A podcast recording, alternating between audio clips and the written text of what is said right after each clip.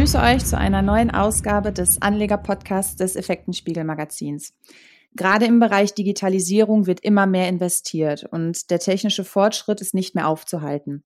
Und mittlerweile geht das Handy entsperren per Gesichtserkennung oder Fingerabdruck und bezahlen geht mit der Smartwatch und Online-Banking zählt mittlerweile zur Normalität.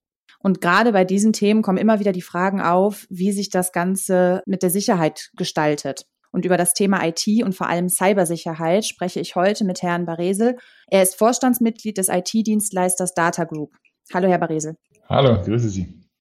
Herr Baresel, die Welt ist vernetzt und man hat das Gefühl, überall ist schon mittlerweile ja, Cybersicherheit ein großes Thema.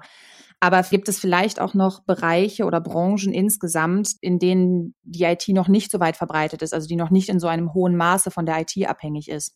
Ja, also aus unserer Sicht lässt sich da heutzutage eigentlich fast keine Branche mehr äh, ausnehmen. Sicher gibt es natürlich immer noch den ursprünglichen Handwerksbetrieb, der vielleicht immer noch so aufgestellt ist, dass er wenig mit IT macht. Aber wer in Unternehmen und im privaten Bereich ist es genauso, sagen wir heutzutage professionell äh, führt, hat IT in, in allen Prozessen und ganz vielen äh, Belangen. Ne? Es gibt natürlich hier sicher die bekannten Branchen, wo jeder weiß, da ist schon immer viel IT mit drin. Das ist, wird IT-abhängig produziert. Das ist sicher die Prozessindustrie oder die Automobilindustrie. Das dürfte jedem bekannt sein. Ähm, gibt aber auch viele Branchen, wo in den letzten zehn Jahren viel Digitalisierung passiert ist, wo quasi die IT wirklich zu einem Kernthema wurde. Da kann man sicher die Verkehrsbranche nennen oder auch das Gesundheitswesen. Und des Weiteren äh, muss man natürlich äh, auch noch drauf schauen, dass in vielen Branchen die Wertschöpfung an sich digital geworden ist. Also so wie ich zum Beispiel in den Medien früher mit Printprodukten natürlich noch wirklich anfassbare Ergebnisse und anfassbare Leistungen hatte, ist das in gerade dieser Branche inzwischen komplett digital. Und nicht nur, dass wir Zeitungen online lesen, auch äh, was wir hier machen, Podcasts, ähnliches, das ist ohne IT ja nicht mehr denkbar. Gleiches gilt zum Beispiel für den gesamten Handel. Äh, Gerade jetzt in der, in der Pandemiezeit äh, ist es ja so, dass fast schon jeder äh, Laden an der Ecke inzwischen Onlinehandel betreibt. Auch das funktioniert ohne IT gar nicht mehr. Und wenn die eigentliche Wertschöpfung digital stattfindet, dann äh, ist IT natürlich besonders zentral. Das heißt, inzwischen kann man die Frage eigentlich nicht mehr stellen, liegt hier eine IT-Abhängigkeit vor, sondern äh, jeder muss sich damit beschäftigen, wie ich dieses Stück Digitalisierung im eigenen Unternehmen oder im eigenen Umfeld äh, entsprechend äh, managen und, äh, und steuern muss. Und gerade die Sicherheit ist ja dann auch immer ein großes Thema. Also heutzutage, Sie haben es ja angesprochen, sind es ja nicht mehr nur die Großkonzerne, die vom Thema äh, Cyberkriminalität betroffen sind. Könnten Sie unseren HörerInnen ähm, vielleicht etwas zur Entwicklung der Cyberkriminalität sagen in den letzten Jahren? Also es werden hier oft sehr eindrucksvolle äh, Zahlen genannt, wie sich Angriffe und andere Mengen ent entwickelt haben. Ich finde immer interessant ist da eigentlich auf das Resultat zu schauen.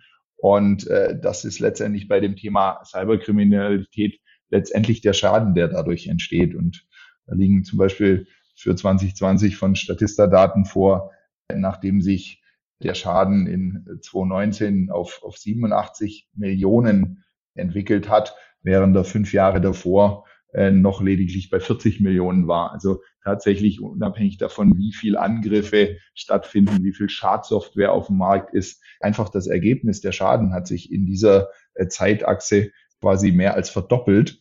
Und äh, das ist eigentlich das, was man hier sehen muss, dass wirklich das Thema stark, stark ansteigt.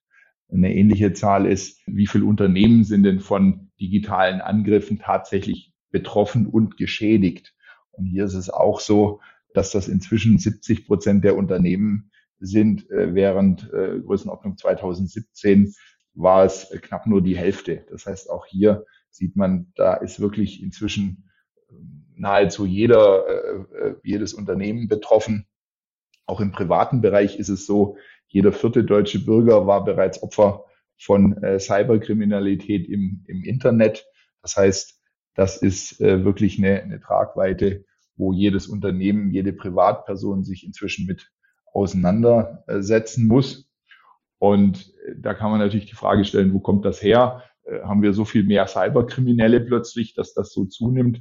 Die Antwort liegt hier leider in dem, was Digitalisierung und IT ausmacht, ähm, nämlich diese, diese Angriffe werden inzwischen auch voll automatisiert und parallel gefahren. Das heißt, ich ziehe hier immer gern die Parallele zur Sicherheit eines, eines Hauses. Das kann sich jeder äh, vorstellen. Ne? Dort, wo ich ja. früher vielleicht das Bild habe, äh, es gibt den Hacker, der hat sich ein Unternehmen ausgesucht und versucht jetzt da irgendwie reinzukommen und Daten äh, zu stehlen und hatte sich vorher überlegt, welche Daten er, ran möchte.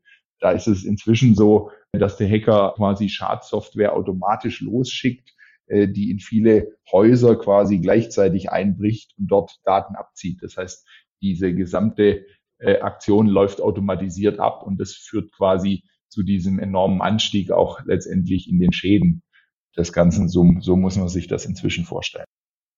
Und Hacker haben es immer nur auf Daten abgesehen oder gibt es auch noch, ich sage jetzt mal, andere Sachen, auf die es Hacker dann oder Cyberkriminelle dann abgesehen haben? Ja, also die, die Schäden sind da sehr, äh, sehr vielfältig, die entstehen. Prinzipiell sind natürlich Daten immer Gegenstand äh, dessen, was, was hier passiert. Die Frage ist, was, was passiert tatsächlich damit? Da haben wir sicher das, was äh, inzwischen relativ bekannt ist, das Thema ähm, Verschlüsselung, also sogenannte Ransomware, die Daten des Unternehmens oder einer Privatperson verschlüsselt und dann ähm, via Erpressung sozusagen, nur wenn ich Geld bezahle, werden die Daten wieder entschlüsselt und werden wieder nutzbar, äh, letztendlich Geld erpresst äh, wird. Das ist einmal so eine, eine, sehr simple, einfache Form. Äh, gibt ja aber auch deutlich komplexere äh, Szenarien. Ähm, da geht es um, sagen wir mal, gezielte Zerstörung von, von äh, Daten und Systemen, was sich dann letztendlich in der Ausfall von IT und Schädigung des Unternehmens, wenn hier entsprechende Motivation dahinter ist, mündet.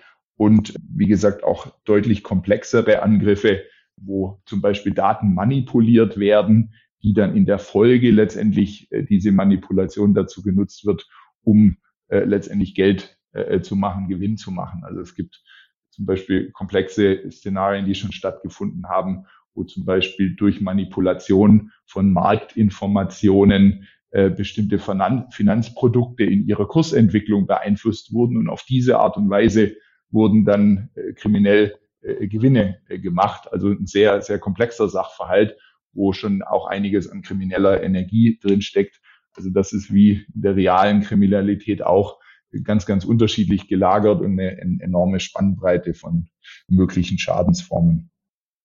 Ja, und die Frage, die sich dann natürlich immer aufdrängt, ist, wie kann man sich am besten schützen? Was sagen Sie da als Experte?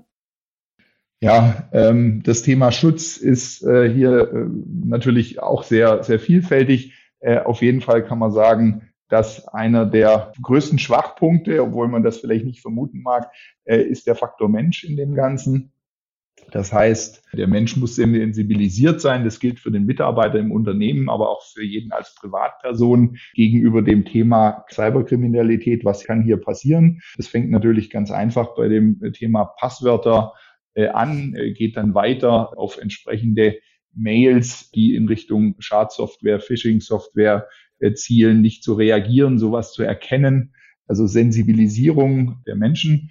Und das zweite Thema, was sehr grundlegend ist, um sich zu schützen, ist aktuell halten der Daten. Jeder von uns, uns kennt das inzwischen.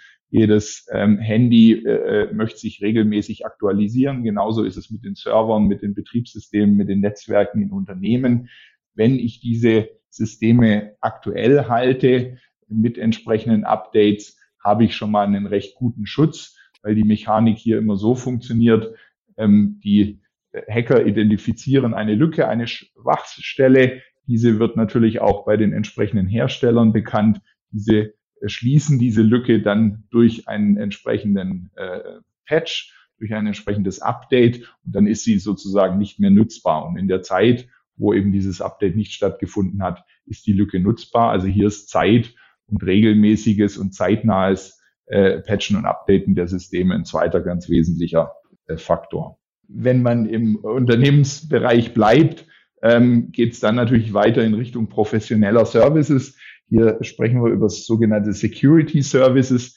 Ähm, wenn man auch hier wieder die Parallele zum Haus, zum Gebäude äh, heranzieht, ist es so, dass ich quasi äh, eine Alarmanlage installiere und einen einen Wach- und Schließdienst quasi engagiere. Das heißt, ich habe in meiner IT entsprechende Sensoren, die Auffälligkeiten bemerken. Also dort, wo es früher gereicht hat, quasi Fenster und Türen des Gebäudes dicht zu machen, brauche ich inzwischen diese Sensoren in allen Räumen. Und wenn hier entsprechende Auffälligkeiten äh, stattfinden, dann äh, reagiert ein sogenanntes Security Operation Center, wie wir es zum Beispiel für unsere Kunden betreiben. Und das ist vergleichbar mit der Alarmierung der Alarm Alarmlage, ähm, wo hier dann der Wach- und Schließdienst kommt und das Ganze entsprechend nach dem Rechten schaut und sieht, ob hier tatsächlich ein, ein Einbruchsversuch äh, vorliegt. Das kann ich also tun, wenn ich professioneller das Ganze machen möchte. Mhm. Also kann man im Grunde den Kriminellen am besten zuvorkommen, indem man wirklich, wenn man jetzt auf Unternehmensebene bleibt, sein Personal schult und als Privatperson, sage ich jetzt mal beispielsweise, Passwörter regelmäßig ändert und nicht immer dasselbe Passwort benutzt. Ja, richtig. Und letztendlich ist es auch da wieder ein, ein Vergleich zum, zur echten Welt, zu Gebäuden oder, oder Häusern, äh, denke ich, zum privaten Haushalt zu ziehen.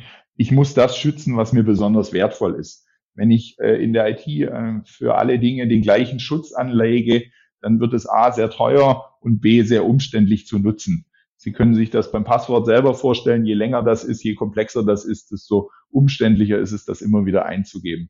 Und so ist es auch. Man muss also eine sogenannte Schutzbedarfsanalyse der eigenen Daten machen. Und wenn Daten sehr äh, schützenswert sind, umso sicherer muss dann hier entsprechend die Schutzmechanismen sein. Bei Daten, die hier vielleicht weniger schutzbedürftig sind, kann man dann hier auf Mechanismen äh, verzichten und umso, sag ich mal, äh, nutzerfreundlicher sind auch dann diese Systeme. Also auch wieder der Vergleich zum Gebäude, während Sie, äh, wenn Sie weniger Wertgegenstände zu Hause haben, einfach nur Fenster und Türen zumachen, müssen Sie bei ein paar mehr Sachen dann schon, wie gesagt, die Alarmanlage nutzen oder wenn es dann ganz wertvolle Dinge sind, baut man sich quasi den eigenen Tresor ein. Und so ähnlich ist das mit der IT auch zu verstehen. Je schützenswerter die Daten sind, desto stärker kann man sie letztendlich absichern, was aber natürlich auch Kosten und entsprechende Komplexität ein bisschen mit sich bringt. Hm. Und wie schnell kann oder beziehungsweise muss man heutzutage die IT, also diese Schutzprogramme anpassen? Also dadurch, dass, sagen wir mal, die Gegenseite, also die, die Cyberkriminellen hier auch immer findiger werden und immer wieder neue Lücken identifizieren, ist wirklich das Thema, was ich schon sagte, zeitnahe äh, Anpassung, zeitnahes Patchen und Updaten der Systeme ein sehr entscheidender äh, Faktor. Das heißt, eigentlich ist entscheidend, dass ich die Mechanismen äh, schaffe, die eine regelmäßige Anpassung dann auch wieder ermöglichen. Das heißt, ich muss immer wieder natürlich meine Daten betrachten. Äh, sind hier neue schutzbedürftige Daten dabei? Gibt es neue Systeme? Das heißt, hier muss man eigentlich den Prozess mehr etablieren, dass man immer wieder äh, alle Systeme und alle Daten, insbesondere wenn dann neue dazukommen, hinsichtlich ihres Schutzbedarfs unter die Lupe nimmt und so quasi eine kontinuierliche Anpassung machen muss. Und jetzt haben wir gerade schon das Thema Passwörter angesprochen. Heutzutage, ich sage jetzt mal, man kennt das ja von sich selber, bei der Vielzahl von Passwörtern, die man sich heutzutage merken müsste, wenn man für jedes Portal ein eigenes hat, äh, kommt es ja schon sehr gelegen, dass Laptops, Handys und Co. Ähm, anbieten, die Passwörter in einem Schlüsselbund zu speichern. Wie mhm. sicher mhm. ist sowas denn?